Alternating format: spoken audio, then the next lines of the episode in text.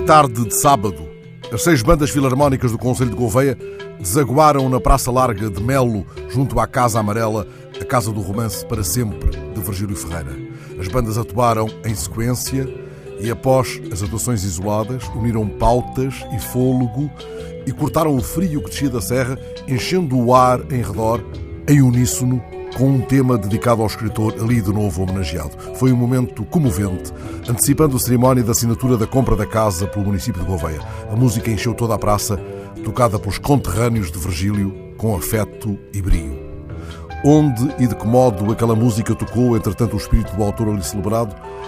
Ele acreditava, como escreveu no livro Pensar, que a música vem da distância, não existe no momento em que a ouvimos, mas num tempo que não sabemos. A música é sempre anterior a si, de tempo nenhum, de um absoluto não presentificado, de um tempo anterior ao tempo, de um tempo fora dele, da eternidade. Muitos dos que, ao longo do ano de comemoração do centenário de Virgílio, nos ajudaram a mergulhar mais proveitosamente na sua obra, como Jorge Costa Lopes, que nela estudou precisamente o peso da música, seguiam na praça esse crescendo de gestos que, à luz da reflexão virgiliana, nos transformam em figuras espectrais tocadas pelo vento. Esperamos agora o momento em que será retirado o pano que cobre ainda a nova estátua de Virgílio Ferreira no outro topo da Praça de Melo, virada à casa onde escreveu para sempre. A estátua revela-nos a figura do escritor em tamanho natural, enfrentando o vento.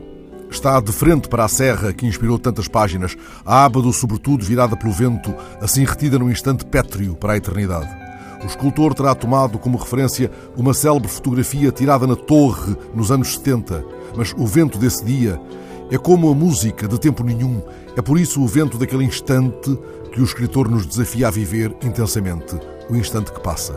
Olha o sol difícil entre as nuvens, escreveu ele na conta corrente. Respira a profundidade de ti, ouve o vento. Assim fiz nesse instante em que a estátua se revelou à praça.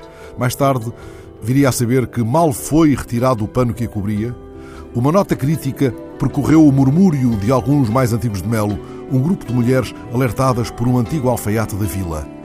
Falta-lhe um botão. Falta à estátua, ao sobretudo de pedra, um botão. Ele estará porventura escondido na dobra do sobretudo tocada pelo vento, no avesso da pedra, onde nada reclama a tesoura de corte ou a linha de alinhavo de um alfaiate de estátuas.